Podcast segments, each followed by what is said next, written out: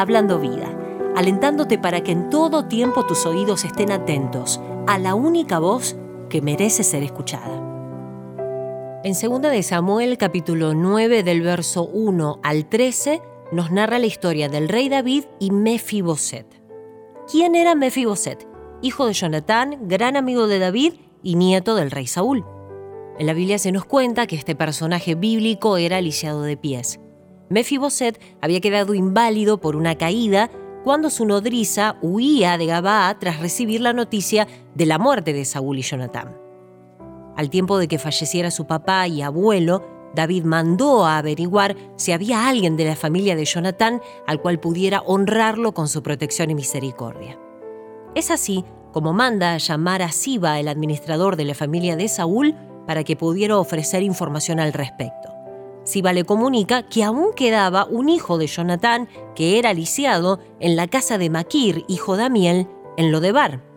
Sin importarle esta condición ni el lugar en el que se encontraba Mefiboset, David manda a llamarlo y en un diálogo con él le expresa que todas las tierras que eran de su abuelo serían de él y no solo eso, sino que comería en su mesa por siempre. Al ver la situación de este personaje, no podía dejar de pensar el dolor que habrá transitado durante toda su infancia y aún parte de su adultez. Una persona abandonada, con dificultades para caminar, lo cual le impedía poder desenvolverse solo y con total independencia. Ahora te pregunto, ¿alguna vez te encontraste paralizada, sin saber qué hacer? ¿Inmovilizada, incapacitada, sin valor o en alguna circunstancia te hicieron sentir de esa manera? Quiero decirte que Mefiboset no solo se sentía de esa forma, sino que también reconocía la situación en la que se encontraba. Y esto lo podemos ver en el verso 8. Y él, inclinándose, dijo, ¿quién es tu siervo para que mires a un perro muerto como yo? Pese a ello, vemos el corazón de David que sin tener en cuenta esto, decide restaurar en la vida de Mefiboset y restituir lo que había perdido. El lugar del cual David manda a llamar a Mefiboset se encontraba a unos 16 kilómetros al sur del mar de Galilea, justo al este del Jordán. Lodebar se consideraba un espacio que no estaba apto para vivir dignamente y que allí se refugiaban personas olvidadas por la sociedad, marginadas, desesperanzadas. Al observar la Biblia, siempre podemos descubrir que cada detalle que el Señor quiso escribir nunca fue realizado de manera inocente. Aún este lugar, que puede parecer sin mucho sentido, el Señor lo usa para mostrarnos aquel sitio en el que nos hallábamos vos y yo. Un sitio de abandono, de olvido, de oscuridad tal vez, de dolor, de tristeza, de profunda soledad, sitio del cual fuimos rescatadas, restauradas, amadas y abrazadas.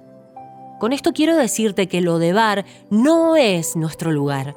Nuestro amado Jesús restituyó a través de su sangre nuestra relación con Él y nos hizo sentar en su mesa para poder disfrutarlo y tener una comunión íntima con el Padre.